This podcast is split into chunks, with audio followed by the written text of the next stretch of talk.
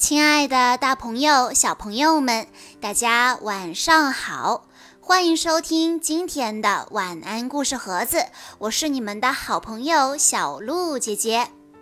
今天我要给大家讲的故事是由叶朱月和叶朱倩两位小朋友推荐，故事来自上下五千年，故事的名字叫做《神农尝百草》。神农是传说中的农业神，他能让太阳发光，让天下雨。他还教人们播种五谷，识别各种植物。神农有一个水晶般透明的肚子，不论吃下什么东西，都可以从他的肠胃里看得清清楚楚。那时候。人们经常因为吃了不好的东西生病或者丧命。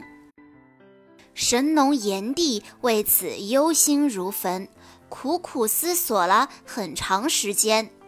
他决心到人间来，帮助人类解决困难。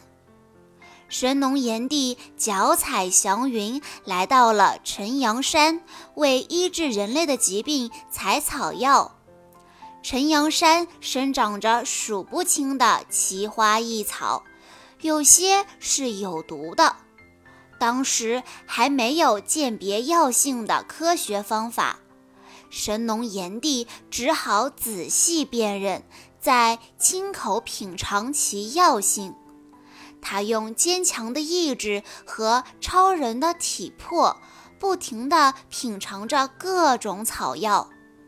有一天，神农炎帝尝到了一种开着小黄花的野葛，毒性剧烈，竟使他的肠子烂掉了。他为人类采药治病、尝毒草的行为感动了天帝，天帝便派使臣送来了西王母的不死药和识别药性的褶鞭。他吃了不死药就没事了。他发现这边变药性也不准确，于是又到了山西的金刚山上，采来许多的金刚石，铸造了一口大鼎和许多的小鼎罐。把采来的草药首先放到大鼎里煮沸，使其化成药水，然后再亲口品尝它的药性。根据药性、颜色等分别灌入小鼎罐里。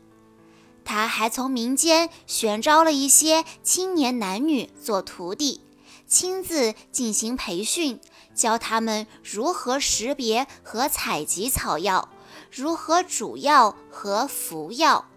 他把亲自尝过的草药药性详细的记录下来，传授给徒弟们。他尝草药常常中毒。有时一天就中毒十次之多。每当中毒时，徒弟们都心痛的不行，劝他不要再尝了。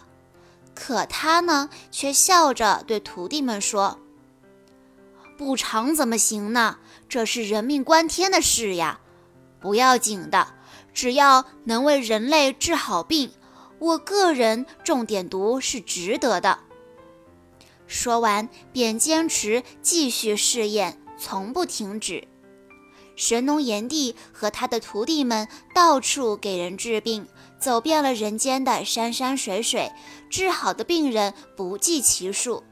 从此，人类的疾病大大的减少了，人们健康成长，安居乐业，社会繁荣发展。神农为了人类的健康，牺牲了自己，用一次次的试验指引人类应当规避哪些药草，最终感动了天地。我们要学习他这种大公无私的精神，积极投身于社会，将世界建设得更加美好。好啦，小朋友们，今天的故事到这里就结束了。感谢大家的收听，也要再次感谢叶朱月和叶朱倩两位小朋友推荐的故事。我们下一期再见喽！